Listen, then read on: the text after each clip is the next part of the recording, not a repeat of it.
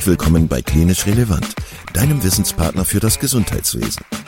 Zweimal pro Woche, nämlich dienstags und samstags, versorgen wir dich mit unserem Podcast und bringen dir Fachwissen in deine klinische Praxis. Weitere Informationen und Angebote findest du auf unserer Webseite www.klinisch-relevant.de. Viel Spaß beim Zuhören. Heute mit Lorenz Peters zum Thema tiefe Hirnstimulation. Ja, liebe Leute, herzlich willkommen im Klinisch Relevant Podcast. Heute sitzt bei mir, neben mir, mir gegenüber Lorenz Peters.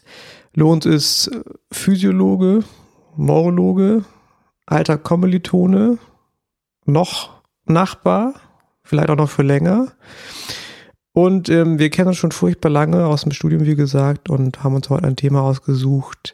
Ein bisschen ein Nischenthema aus dem Bereich der Neurologie. Wir möchten heute sprechen über das Verfahren der tiefen Hirnstimulation. Du bist das erste Mal bei uns im Podcast. Ich würde dich bitten, dich vielleicht ganz kurz selber einmal noch vorzustellen. Ja, hallo, schön, dass ich mal bei dir sein kann hier. Ähm, ich bin ja vielleicht nicht gerade geradlinigen Weg gegangen. Wir kennen uns ja aus dem Studium und ähm, da bin ich ein Stück in der Physiologie hängen geblieben. Nach der Doktorarbeit hat mich einfach interessiert und ähm, habe dort eigentlich so ein Stück die Leidenschaft zur Lehre entdeckt. Ähm, habe dann aber gemerkt, dass mir auch klinische Themen fehlen und war dann ähm, doch geneigt, nochmal in die Richtung äh, der klinischen Medizin zu gehen. Und da äh, war für mich eigentlich die durch die Neurowissenschaften, auch die Neurologie einfach das Thema gewesen. Bin nach Würzburg gegangen ähm, und habe äh, unter dem dortigen Chef Jens Volkmann ähm, ein gutes, breites Bild der Neurologie bekommen, aber insbesondere die tiefe Hirnstimulation kennengelernt. Und als ich jetzt nach Essen kam, habe ich das hier dann weiterverfolgt und war ähm, dann unter Stefan Klebe, der dort die ähm, Bewegungsstörung und das Zentrum leitet, dann für die tiefe Hirnstimulation verantwortlich. Ja, das Verfahren der tiefen Hirnstimulation gibt es ja im Feld der Neurowissenschaften sicherlich jetzt schon so 20, 25 Jahre. Das ist ja an sich erstmal eine ziemlich abgefahrene Idee. Also ich stecke sehr vereinfacht gesagt irgendwas ins Gehirn und versuche damit ein Symptom zu lindern. Wie hat sich das denn historisch entwickelt? Kann man sagen, das hat sich aus den früher angewandten läsionellen Verfahren abgeleitet, also wo man einfach was kaputt gemacht hat, dauerhaft kaputt gemacht hat, um eine Symptomlinderung zu erzielen? Sicherlich sind die, Erfahr äh, die Erfahrungen der Neurochirurgie im Verlaufe ähm, der eigentlich Jahrhunderte sicher interessant und wichtig gewesen. Muss ja wissen, dass die Stereotaxie, also das gezielte äh, Implantieren ähm, oder Adressieren bestimmter äh, Hirnregionen etwas ist, das ähm, auch noch nicht so alt ist, weil bestimmte Techniken mussten dafür erst erfunden sein.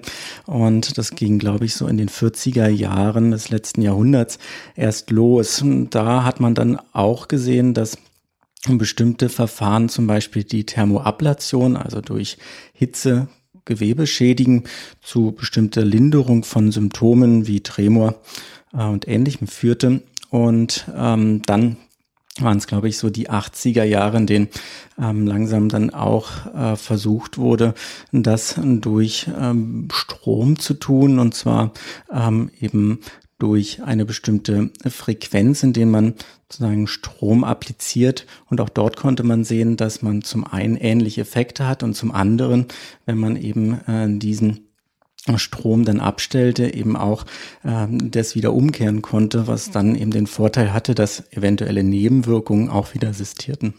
Das hast du ja schon gesagt, ähm, ein Symptom, was behandelt werden kann, ist der Tremor, also das Zittern, ganz vereinfacht gesagt. Daraus kann man ableiten, die tiefe Hirnstimulation wird unter anderem bei Bewegungsstörungen eingesetzt. Parkinson-Syndrom, im Besonderen im idiopathischen Parkinson-Syndrom, aber auch Dystonien, ähm, anderen Tremorerkrankungen. Und es gibt auch Zulassungen und Indikationen und wissenschaftliche Daten zu einzelnen psychiatrischen Erkrankungen. Wir wollen uns heute so ein bisschen auf die neurologischen Themen beschränken. Und einsteigen, sicherlich mit der häufigsten Indikation, dem idiopathischen Parkinson-Syndrom, also dem Morbus Parkinson. Das ist ein Verfahren, was man ja sicherlich nicht gleich den Patienten bei der Diagnosestellung übermittelt oder vorstellt. Und ein wesentliches Thema ist ja auch die geeigneten Patienten für solche komplexen, invasiven Verfahren auszuwählen. Wann würdest du denn einen Parkinson-Patienten darüber aufklären oder mit konfrontieren, dass es vielleicht diese Behandlungsoption gibt? Mhm. Also beim Parkinson ist es in der Tat so, dass es erstmal sehr, sehr wichtig ist, ähm, dass es sozusagen ein typisches Parkinson-Syndrom, also der sogenannte idiopathische Parkinson ist, der ja nach Diagnosestellung äh, zwar häufig zu diagnostizieren ist, aber aus der klinischen Erfahrung wissen wir, dass wir auch einen bestimmten Zeitverlauf brauchen bei dieser Erkrankung, um mehr Sicherheit zu haben. Ähm, also dieser Punkt, dass es sicher ein typisches Parkinson-Syndrom ist, ähm, das ist äh, sozusagen in unserer Diagnostik erstmal sehr, sehr wichtig und ganz klassischerweise gucken wir natürlich auf Red Flags, also Sachen, die für ein eher atypisches Parkinson-Syndrom sprechen, äh, was zum Beispiel ein sehr schneller oder rascher Verlauf sein kann der Erkrankung, frühe Stürze, bestimmte andere Symptomatiken, wie zum Beispiel halt äh, Blickparesen oder eher axiale äh, Symptome.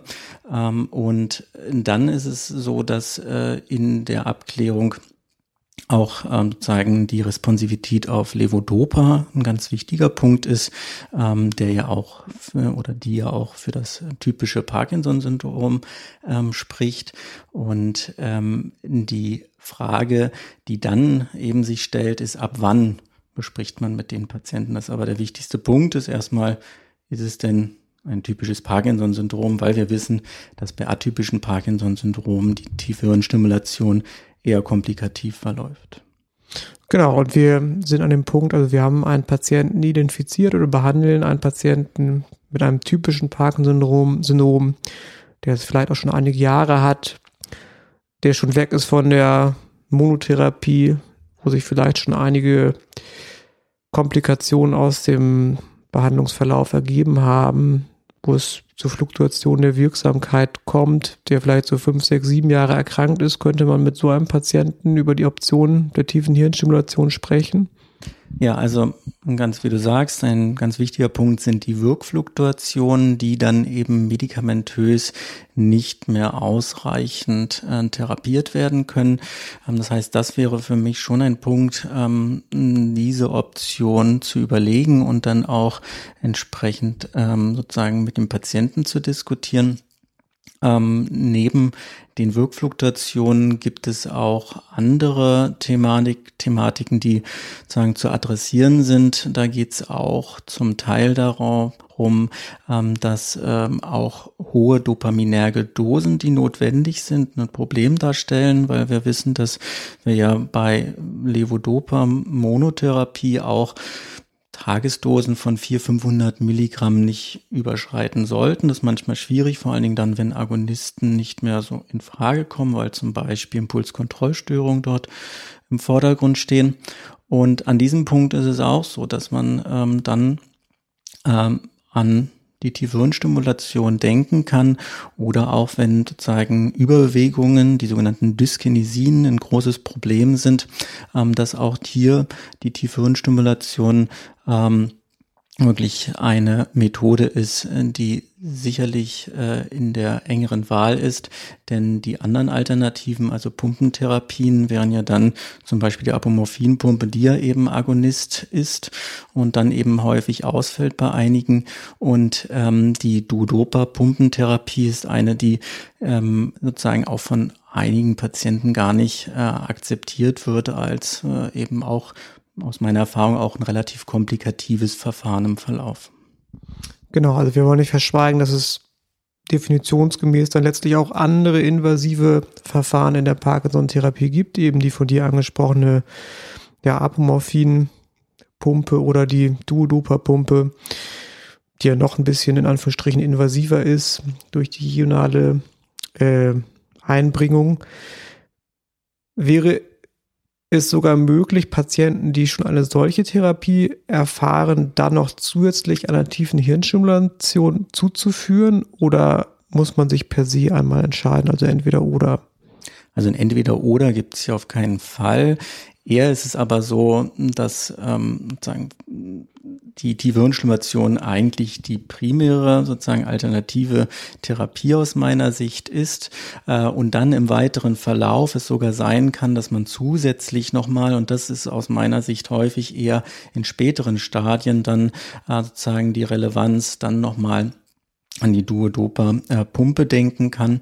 Ähm, aber äh, generell ist es so, dass auch sagen aus dem Konzept, und da gab es äh, wichtige Studien, die auch sich sozusagen den mal frühen Erkrankungsbeginn aussuchten, aber eben auch einen Erkrankungsverlauf von so um sechs bis sieben Jahre des Parkinsons und dort wirklich einfach eine sagen, gute Wirkung der tiefen Hirnstimulation gesehen haben, die einfach so ein gutes Benefit macht, weil sie dem Patienten eben wie ein Teppich an guter Beweglichkeit bietet, das häufig eben noch ergänzt wird von ähm, Levodopa, ähm, aber dann eben durch diesen Teppich einfach so eine Konstanz durch den Tag bietet, also keine starken Off-Phasen mehr, ähm, die das wirklich sehr gut akzeptiert wird. Muss sagen, dass man kaum ganz von der Therapie von Levodopa oder Agonisten wegkommt, was aber auch nicht sein muss, ähm, sondern es ist vielmehr so, dass die Patienten mit niedrigeren Dosen auskommen und genau da ist auch der Vorteil, dass wir ähm, ganz viel auch an Benefit sehen, allein dadurch, dass die Medikationsmenge reduziert werden kann und damit auch Nebenwirkungen durch die Medikation geringer wird. Genau, ich würde nochmal einen Schritt zurücktreten. Also wir haben gesagt, wir können äh, Patienten identifizieren, die vielleicht so im Alter von 70 Lebensjahren plus minus sind, mit einer Erkrankungsdauer von 5, 6, 7 Jahren, auch wie du gerade sagtest, durchaus äh, früh im Krankheitsverlauf, die ein eindeutig dopaminresponsives Parkinson-Syndrom haben, also ein idiopathisches Parkinson-Syndrom, bei denen sich ähm, dosisabhängige Nebenwirkungen einstellen aufgrund der dopaminären Medikation oder die sonst einfach ja, ähm, Fluktuationen in der Beweglichkeit haben, die geeignet sind für dieses Verfahren. Gibt es denn auch Patienten, die explizit nicht geeignet sind? Hängt es zum Beispiel mit dem Lebensalter, mit Komorbiditäten zusammen oder wem würdest du das Verfahren nicht vorschlagen? Also ein wichtiger Punkt ist erstmal, dass sozusagen sicherlich im höheren Lebensalter die Komplikationsraten auch wieder zunehmen. Das liegt einfach daran, dass es äh, eine tiefe Hirnstimulation ist. Also wir gehen sicher gleich nochmal zum Verfahren so im Groben, aber ähm, es ist so, dass natürlich das Delirrisiko bei einer degenerativen, neurodegenerativen Erkrankung größer wird, insbesondere wenn kognitive Einschränkungen schon bestehen. Also die neuropsychologische Testung und die dezidierte Testung der Kognition ist ein wichtiger Punkt, denn hier sollte die eigentlich unbeeinträchtigt sein, was für einige schon ein Limit angeht. Auch psychiatrische Begleiterkrankungen ähm, sind einfach wichtig, vor allen Dingen depressive Episoden und ähnliches, denn auch die Zulassungsstudien und äh, andere Studien im Verlauf haben zeigen, müssen, dass auch Suizidraten zum Teil erhöht waren. Das heißt also, hier ist das Screening auch sehr, sehr wichtig. Man muss ja sagen, dass das vielleicht sogar ein krankheitsimmanentes Problem ist, weil es ja im Rahmen, sagen wir, des natürlichen Krankheitsverlaufes des idiopathischen Parkinson-Syndroms durchaus zu komorbiden depressiven Störungen kommen kann und zu einem komorbiden neurokognitiven Abbau, zumindest ein Stück weit. Ne? Ganz klar. Ähm, man muss ja auch eben sehen, dass wir als Neurologen natürlich erstmal in der Bewegungsstörung sehr stark auf die Störung der Bewegung achten, aber die nicht motorischen Symptome sind eben auch ganz klar wichtig in der Diagnostik, aber vor allen Dingen in der Therapie. Und die zu adressieren ist eben nicht einfach. Es gibt Studien, die versuchen sozusagen auch nachzuweisen, was die tiefe Hirnstimulation darauf für Benefit hat. Ähm, aber man hat eben da auch immer in diesen Non-Motor äh, Symptom Scales die Probleme, dass man auch häufig mit reduzierter dopaminerger Dosis nach THS ist, also tiefe Hirnstimulation und auch dadurch deutliche Effekte halt dann hat. Ähm, insofern, man sieht einen Benefit. Äh, man sollte sozusagen in Parkinson nicht nur auf die reine Problematik der Beweglichkeit ähm, sagen eingrenzen. Ähm, aber natürlich die Depression ist ein wichtiger Punkt, der in dieser ähm, Reihe steht. Schlafstörungen, all die Sachen, ähm, die eben dann auch zu adressieren sind. Und insofern gibt es ähm, sicherlich wenig K.O.-Kriterien, die so hart sind wie jetzt sozusagen die Demenz, ähm, auch wenn dort Studien versuchen, sozusagen durch spezielle Stimulationsverfahren dem auch entgegenzuwirken. Aber man muss sehen, dass einfach die Komplikationsraten, vor allen Dingen das postoperative Delir, ähm, eben ein wichtiger Punkt sind. Mhm.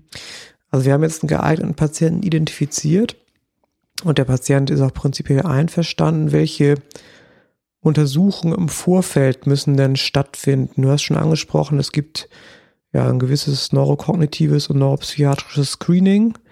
Ähm, was ist noch nötig, bevor ich mich einer solchen Prozedur unterziehe? Hm.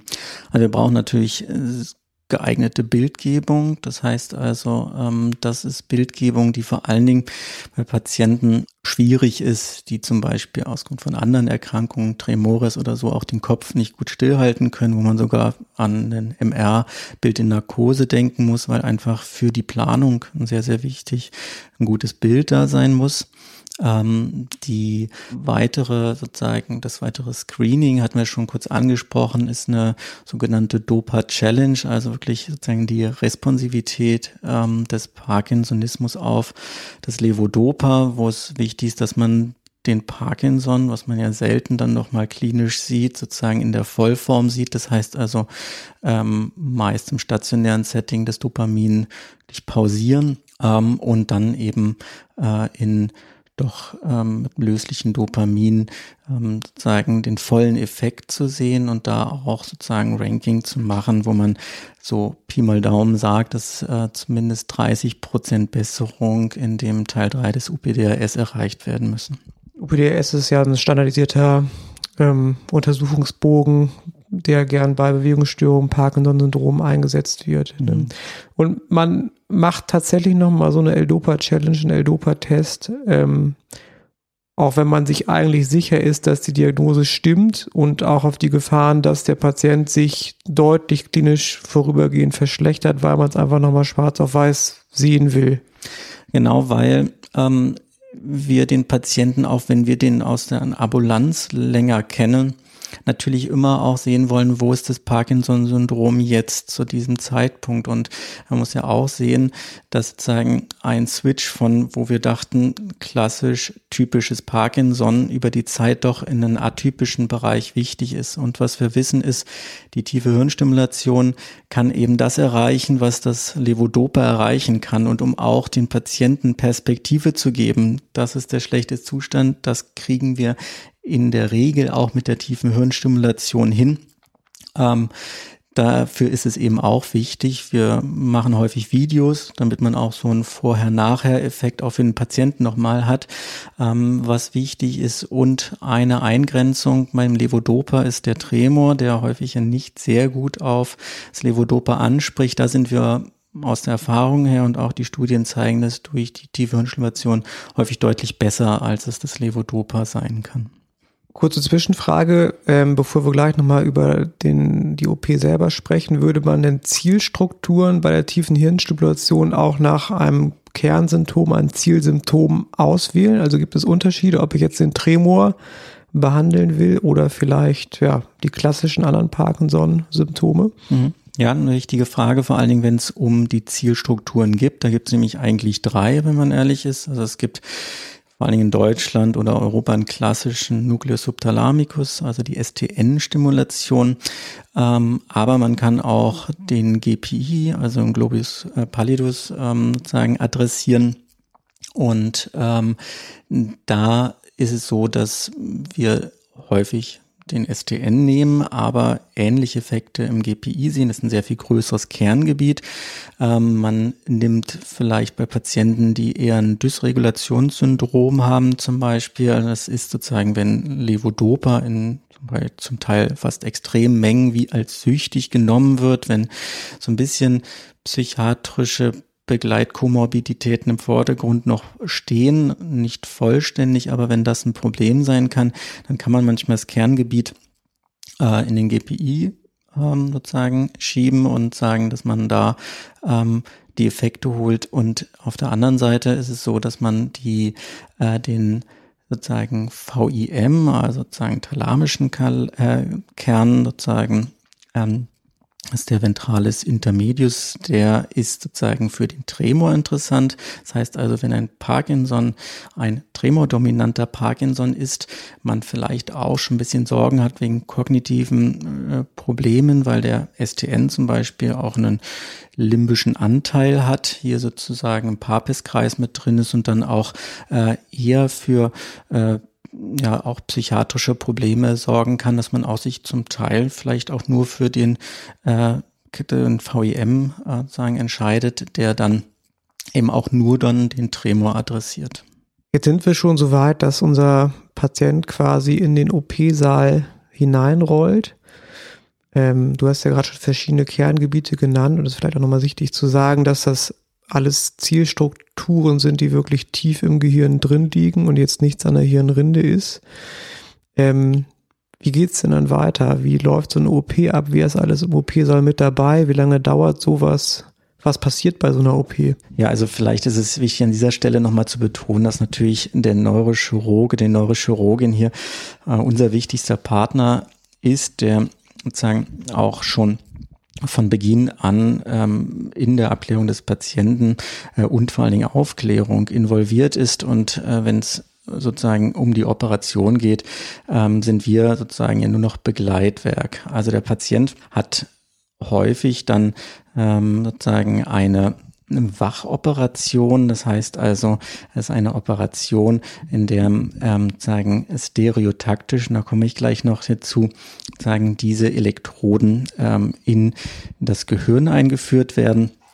Und diese stereotaktische Operation ist halt ein Verfahren, an dem sozusagen mittels Koordinaten an einem Ring, der dann äh, sozusagen fest mit dem Schädel verbunden ist und äh, vorhergehender entsprechender Bildgebung kann dann eben durch Koordinaten berechnet werden, wie diese äh, Elektroden eingeführt werden, die so acht, neun Zentimeter tief in das Gehirn eben an die entsprechenden Strukturen geführt werden und man häufig mit ähm, zunächst so Testelektroden, die noch etwas dünner und feiner sind, dann ähm, sozusagen das Testsignal, Stromsignal aussendet. Und wir als Neurologen stehen dann sozusagen im unsterilen Bereich am Patienten, haben dann die Möglichkeit natürlich mit ihm Kontakt aufzunehmen und entsprechend die äh, Austestung zu machen. Zum einen kann man dort ähm, elektrophysiologische Messungen machen. Es ist nämlich so, wenn man Elektroden durch äh, die Kerngebiete führt, haben diese Kerngebiete eine ganz bestimmte Signatur. Das heißt also, wir sehen schon entlang sozusagen des Durchtreibens dieser Elektrode durch dieses Kerngebiet sozusagen, wie weit sich das aufspannt und testen dann in diesem Kerngebiet äh, zum einen sozusagen den klinischen Erfolg, also ab wann wir sehen, dass die Symptomatik sich bessert und zum anderen ähm, auch ab wann Nebenwirkungen kommen. Und dieser Bereich, den wir dann sehen, das ist das sogenannte therapeutische Fenster und das sollte möglichst groß sein, also Frühwirkung und sehr spät Nebenwirkung. Und dann können wir mit dem ähm, sozusagen Neurochirurgen besprechen, wie sozusagen die finale Elektrodenlage sein soll. Und ähm, dann wird das sozusagen wieder ganz neurochirurgisches Terrain sein, weil dann geht der Patient auch ähm, in die Vollnarkose, weil dann sozusagen ähm, dieser Schrittmacher ähm, dieses Stimulationsgerät ähnlich eines Herzschrittmachers in so einer Brusttasche implantiert wird und äh, sozusagen die Kabel auch unter der Haut vom Kopf sozusagen am Hals entlang in diese sozusagen Schrittmachertasche geführt wird.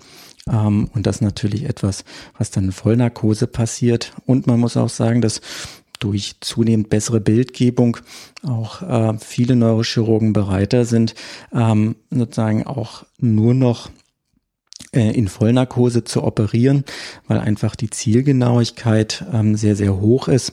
Und das ist, mag von Zentrum zu Zentrum unterschiedlich sein, aber es ist auch auf der anderen Seite sehr beeindruckend, neben dem naja, sagen wir mal so, doch sehr anstrengenden Prozedere für den Patienten, aber auch in der OP sozusagen schon seine Besserung zu bemerken. Und das sind schon auch für mich immer wieder sehr beeindruckende Momente. Es ist vielleicht immer wichtig zu betonen, auch, dass es eben nicht nur die Elektroden im Kopf sind, sondern halt auch dieses Device in der Brusttasche, das man halt benötigt, um dann nachträglich auch eine Neu- und Umprogrammierung der Elektroden vorzunehmen. Ne? Also genau. Ähm, werden die Elektroden eigentlich immer bilateral eingebracht oder nur auf einer Seite? Also zumeist ist das etwas, was bilateral passiert. Es gibt sehr wenige Dinge, wo wir sagen, das wird nur auf einer Seite geschehen. Vielmehr ähm, lohnt sich vielleicht da dieser kleine Ausflug, weil eine wichtige alternative Therapieoption ist dieser sogenannte Focused Ultrasound, der sozusagen mit äh, eben keiner invasiven Methode, weil keine Elektrode dort implantiert wird, aber durch sozusagen Ultraschall sozusagen wie ein thermischer Läsionseffekt entsteht. Und das ist halt nur etwas, was nur einseitig gemacht wird. Die tiefe Hirnstimulation ist eigentlich generell etwas, was beidseitig von dem Parkinson gemacht wird, weil es ja eine fortschreitende Erkrankung ist, die häufig dann auch äh, die andere Seite mit betreffen wird. Mhm ergänzend könnte man noch sagen, dass dieser Ultraschall im Wesentlichen bei Tremorerkrankungen eingesetzt wird ne, genau. und nicht, nicht beim klassischen idiopathischen Parkinson-Syndrom. Nicht vorwiegend, sondern eben, wenn es vor allen Dingen ja. um den Tremor geht. Ähm, wie lange dauert denn so eine OP plus minus? Hm, also für den Patienten ist es schon etwas, wo man sagt, naja, also das ist etwas, was vielleicht vier, fünf Stunden sozusagen involviert. Wir als Neurologen sind circa ein bis zwei Stunden dann mit dabei. Und ähm, irgendwann ist auch die Vollnarkose wieder vorbei, sozusagen, nachdem äh, das Device noch ja, im äh, Pektoral mit eingebaut worden ist, also im Bereich ja, der Brustmuskulatur. Der Patient wacht wieder auf und was merkt er dann? Wie geht's weiter? Wie ist die postoperative Nachbetreuung? Merkt er überhaupt sofort was? Gibt es sofort Effekte oder dauert das alles ein bisschen? Was kannst du dazu berichten? Ja, also ähm, erstmal ist es so, dass ähm, das Aufwachen dann erstmal natürlich so in so einem ITS-Intensiv-Setting erstmal geschieht und dann relativ rasch, meist am nächsten Tag, die Verlegung auf die Normalstation geschieht. Ähm, und wichtig ist, dass man eigentlich schon, wie es auch damals sozusagen von den Läsionseffekten war, dass häufig schon allein durch die Operation, also das Einbringen dieser selbst minimalen Elektroden ähm, sozusagen eine Besserung der Symptomatik da ist. Also sozusagen sogenannte Läsions- oder Setzeffekte, die da eben auftreten. Das ist aber etwas, ähm, was die Patienten häufig erfreut, ähm, das aber ähm, nichts mit sagen dem Strom zu tun hat, weil der ist eben häufig noch ausgeschaltet ähm, häufig werden die Patienten, kriegen dann gleich postoperativ wieder ihr Levodopa. Das heißt also, sind dann unter dopaminerger Therapie. Und ähm, dann ist es so, dass wir vor allen Dingen beim Parkinson ähm, doch eine gewisse Zeit warten, bis wir wie die sagen das System voll in Betrieb nehmen. Das heißt also dann die Programmierung starten, ähm, denn wir haben gesehen, dass sozusagen dort, wenn man zu früh ähm, das ähm, sozusagen beginnt und auch zu früh sozusagen dort den Strom äh, appliziert, dass man dort manchmal einfach unerwünschte Wirkungen hat, die sehr viel besser abzufangen, wenn es erstmal wieder medikamentöse Therapie ist, die der Patient ja auch im Vorfeld erhalten hat, aber eben, dass der Patient auch weiß, dass das, was er jetzt gerade an Besserung bemerkt, ein vorübergehender Effekt ist, also manchmal doch ganz traurig sind nach vier Wochen, dass es ihnen wieder schlechter geht und da ist eben wichtig aufzuklären, dass das ganz normal ist und der große Aha-Effekt kommt dann eben, wenn wir die äh, Stimulation einstellen und eben entsprechend optimieren. Und das passiert dann so nach drei bis vier Wochen? Das ist typischerweise so circa nach vier Wochen, mhm. ähm, weil äh, man doch die äh, Stimulation auch optimiert einstellen will. Man möchte also diesen Setzeffekt, der sozusagen auch aufgrund des Ödems ein Stück was passiert durch diese Elektrodenlage, äh, und Implantation, den möchte man abwarten, weil ansonsten verändert sich schnell der Effekt, den man auch dann einstellt. Insofern sind dort dann nach vier, fünf Wochen sicher, äh, dass sozusagen das, was man programmiert, auch wirklich noch eine ganze Weile lang eben so für Besserung sorgt. Du hattest ja auch schon am Anfang kurz angerissen, dass ähm, diese Tiefhirnsstimulation letztlich einen dosisreduzierenden Effekt hat dass man sein L-Dopa nicht ganz los wird, aber ähm, doch die Medikamentendosis reduzieren kann. Führt denn der Setzeffekt allein schon zu einer Dosisreduktion oder ähm, beginnt man die Therapie erst dann einzustellen, wenn man die finale Programmierung vornimmt? Ja, also häufig ist es so, dass wir postoperativ erstmal relativ viel Levodopa geben, weil der Patient ja auch sozusagen in der OP häufig mit wenig oder keinem Levodopa ist. Aber äh, man merkt bald, dass der Setzeffekt häufig so stark ist, dass man das so ein Stück titrieren muss, nimmt also weniger, gibt ihm aber sozusagen für die Zeit zu Hause, wo er dann auf entsprechende äh, Wiedereinstellung, ähm, Einbestellung wartet, ähm, sozusagen auch so ein Schema mit, wo er sagt, das sollte er wieder anpassen können häufig kommen sie mit der Medikation wieder, die sie mal hatten. Und dann ist es natürlich eben das Kunststück, sozusagen ein Stück aus der Stimulation oder den Effekten und dann sozusagen der Medikation genau die richtige Balance für diesen Patienten zu kreieren, weil es natürlich so ist, ähm, dass äh, sich dort vieles ändert, was für ihn mal normal war. Und man sollte vorsichtig sein, Patienten, die auf hohen Levodopa-Dosen sind, rasch zu reduzieren, nur weil man schnell sagen möchte, dass man ihn sozusagen ganz oder fast äh, sozusagen ausgeschlichen hat, nur weil die, die, die Virenstimulation so effektiv war, weil wir eben nur in einem bestimmten Kerngebiet operieren, das Levodopa aber an vielen Stellen des Hirnes fehlt. Ne?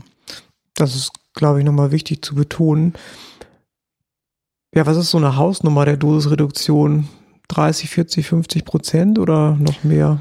Sicher in diesem Bereich ganz sicher. Ähm, aber wie gesagt, es ist sehr unterschiedlich von mhm. Patient zu Patient. Es gibt auch welche, die sagen, ähm, ich möchte es so gut wie gar nicht mehr nehmen, sind dann irgendwie bei von kommen von 600, 700 Milligramm und sind bei 150, also äh, 350 über den Tag. Ähm, aber das ist sozusagen sehr, sehr unterschiedlich und das muss man auch individuell finden, äh, wer was braucht. Aber ich warne sozusagen davor, sozusagen rasche Reduktion zu machen. Lieber lasse ich mir ein bisschen bisschen Zeit mit der Stimulation, weil wir den Patienten nicht einmalig einstellen und dann ist gut, sondern eben auch über die Zeit so ein bisschen adaptieren, weil eben auch sich im Alltag noch viel mehr zeigt als bei mir, wenn sie in der Ambulanz sind und ich die Einstellung mache. Gern gebe ich auch manchmal mehrere Programme mit, wo auch der Patient, der hat so ein Patientenbediengerät, kann dann selbst auch nochmal in den Programmen wechseln dass man das auch gut mit ihm vorbespricht, was er tun kann, aber so, dass auch zu Hause ein bisschen geschaut wird, womit kommt er gut zurecht. Ähm, denn äh, wie gesagt, Beweglichkeit ist nicht alles, sondern auch nicht motorische Dinge sind einfach für den Patienten wichtig und da kann es auch manchmal Unterschiede geben. Mhm. Das ist zweifelsfrei eine hochkomplexe Therapie und ja, setzt jetzt ja auch eine Nachbetreuung irgendwie einiges an, an Fähigkeiten, nicht nur seitens des Arztes, sondern auch irgendwie Aufnahmefähigkeit seitens des Patienten und der Angehörigen voraus. Ähm, man kriegt das aber, also sehr salopp gesagt, man kriegt das schon zu Hause hin und braucht jetzt keine geschulte Study Nurse, die er noch betreut. Also das ist schon so praktisch, es ist alltagspraktikabel, sag ich mal. Genau, das ist halt dieser große Vorteil. Also es ist so, dass man natürlich es auch ähm, einfach nicht bedienen muss. Ähm, das liegt ein bisschen auch an dem Konzept des Stimulators, weil ähm, es gibt zwei Möglichkeiten. Es gibt einen batteriebetriebenen, der so drei bis fünf Jahre hält, je nach Stromverbrauch Verbrauch und es gibt wieder aufladbare, die dann sozusagen sogar zwei oder alle zwei Wochen wieder geladen werden müssen. Da muss eine Erinnerung äh, her, dass man das tut, aber ansonsten müsste man mit dem überhaupt nichts zu tun haben. Und das empfehle ich auch, dass ein Patient nicht sehr stark involviert ist, dass er nicht sich viel erinnert, dass dann der Stimulator dort läuft, weil ansonsten, außer dass man das in der Brusttasche vielleicht ein bisschen sieht, sieht man es über die Zeit, wenn sozusagen die Haare, die bei der ähm, sozusagen stereotaktischen OP da an der Stelle rasiert wurden, wenn das sozusagen sozusagen wieder gewachsen ist, sieht man nichts und deswegen ist ein sehr feines System, was einfach gar nicht viel äh, braucht. Und wir als Neurologen müssen das Ganze einfach begleiten, dass wir so ein bisschen auf dem Schirm haben, dass natürlich die Erkrankung weiter fortschreitet, auch Anpassungen möglich sind, sehr nah bei der Familie sind, was die denn sagt, weil wenn man limbisch stimuliert, können auch Dinge passieren, die man vielleicht auch von Agonistentherapie kennt, wie Impulskontrollstörung oder ähnliches. Also das ist schon etwas, ähm, was man auch beachten muss. Was gibt es sonst noch für mögliche Nebenwirkungen, also symptomatischer Art? Ja, also vielleicht auch erstmal, dass man was man auch an Wirkung sehr häufig sieht, ist, dass die Dyskinesien, die sehr sozusagen schwierig sein können, häufig sich deutlich reduzieren. Aber sie können auch durch die Stimulation entstehen. Also man kann in gewissen Gebieten ähm, stimulieren, wo sehr stark dann auch Überbewegungen auftreten, die häufig, nicht häufig, aber von anhaltender Natur sein können. Ansonsten sind viele Effekte der Nebenwirkungen eigentlich relativ akut zu sehen. Also es sind dann häufig Überstimulationen, wo man dann in Gebiete hineinkommt, die dann eben zum Beispiel zu Muskelzuckungen führen, Kontraktion ähnliches. Aber äh, man darf nicht verschweigen, dass sozusagen die äh, Tiefe-Hirnstimulation natürlich auch zu Nebenwirkungen führen kann, die dann sehr schwerwiegend sein können, wenn es nicht in der OP ist, wo natürlich all das, man operiert am Hirn und hat dort eben so eine circa zweiprozentige Komplikationsrate kann auch im Nachgang was passieren, dass sich zum Beispiel das Sprechen verschlechtert, äh, auch der Gang verschlechtert. Deswegen ist es sehr wichtig, auf diese Dinge auch schon vor der OP unbedingt Acht zu geben und auch einen Logopäden zu fragen, äh, ob man da noch was hört, ob da Probleme sind, auch auf den Gang zu achten, wie der auch auf äh, Dopamin responsiv ist. Wenn schon früh Gangstörungen bestehen, ist das ja eher ein Zeichen, was wir als Red Flag sehen. Aber das muss man eben entsprechend adressieren, aber das könnte sich unter so einer Stimulation auch verschlechtern. Meinst du jetzt mit Gangstörungen generell eher so axiale Symptome oder so spezifische Befunde wie jetzt das Freezing oder sowas oder? Genau, also sozusagen axiale Symptome wären ja auch sozusagen, würden uns ja auch erstmal ein Stück die Frage in den Kopf werfen, ist es vielleicht doch was Atypisches, aber dann eben auch Blockaden, Freezing, ähnliche mhm. Sachen, die dann eben auftreten können. Also ich nehme mit, ähm, grundsätzlich nicht alle Symptome werden durch die tiefe Hirnstimulation besser per se. Bei manchen Dingen, vor allem nicht motorischen Symptomen, weiß man es auch noch nicht genau. Es wird untersucht. Nochmal zurück zum Patienten. Muss der sich in seinem Leben später irgendwie einschränken? Kann er was nicht mehr machen? Kann er nochmal Sport machen? Kann er sich nochmal ein MRT legen? Was ist damit? Genau, das sind natürlich auch wichtige Dinge, die sich zum Glück durch die neuen Stimulatoren so ein Stückchen gebessert haben, dass die MR-Fähigkeit besser ist, beziehungsweise überhaupt erst gegeben ist. Trotzdem darf man sich nicht der Illusion hingeben, dass das nun für ihn leicht wäre, in eine MR-Praxis zu gehen und jetzt ein MRT zu bekommen, weil das äh, würden die nicht machen, selbst wenn eine Freigabe ist, weil die Spulen müssen ganz besonders eingerichtet sein. Also er wird sehr sozusagen an den Zentren hängen. Und das ist fast für jeden Patienten, wenn man ehrlich ist, so, denn ähm, viele sozusagen niedergelassene Kollegen, die sich mit der Stimulation nicht auskennen, können auch häufig nicht differenzieren, äh, wo liegt das Problem, was der Patient jetzt beschreibt, weil man sozusagen auch in die Technik nicht reinschaut und sie auch nicht bedienen kann, ähm, ist es dann so, dass sehr häufig dann eben an den sozusagen Einrichtungen angebunden sind, die sich viel mit tiefer Hirnstimulation beschäftigen. Das ist schon so. Wir wollen zum Ende nicht verschweigen, dass das Verfahren auch einen Stellenwert hat beim, bei der Behandlung von Dystonien. Und da sprechen wir eher über generalisierte Dystonien, also eigentlich ja, die genetisch determinierte Erkrankung.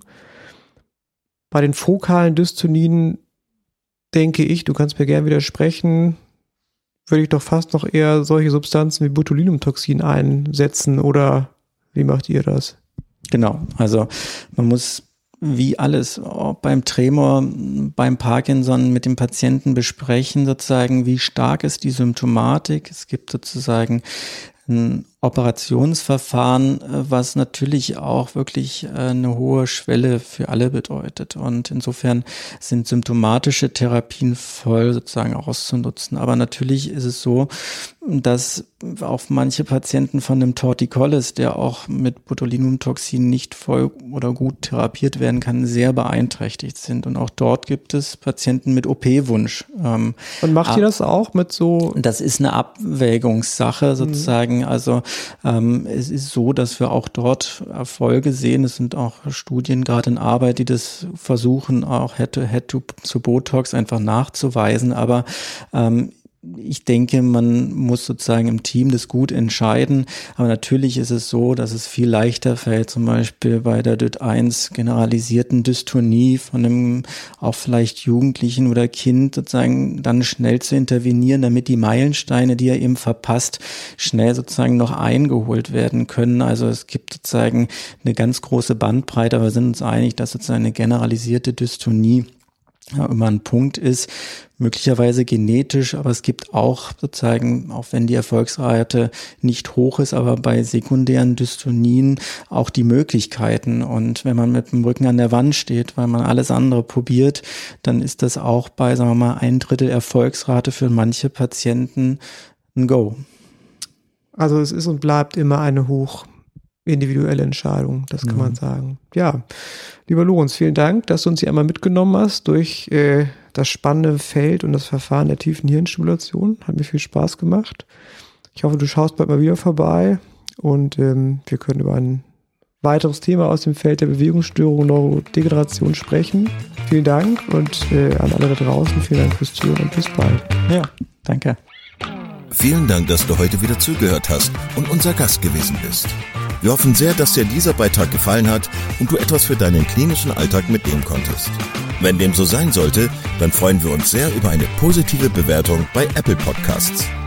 Falls du Lust hast mitzumachen und es einen Themenbereich gibt, in dem du dich besonders gut auskennst, dann melde dich doch gerne unter kontakt@klinisch-relevant.de. Gleiches gilt, wenn du Themenvorschläge oder konstruktive Kritik für uns hast. An dieser Stelle auch der Hinweis auf unseren Newsletter, den du unter www.klinisch-relevant.de abonnieren kannst und der dich immer auf dem Laufenden hält. Wenn du dich für unseren Newsletter einträgst, bekommst du einen 5-Euro-Gutschein, mit dem du in unserer Fortbildungsakademie einkaufen kannst. Wir wünschen dir jetzt bis zum nächsten Mal eine gute Zeit und freuen uns, wenn du bald wieder einschaltest. Pass auf dich auf, bleib gesund. Bis zum nächsten Mal. Ciao.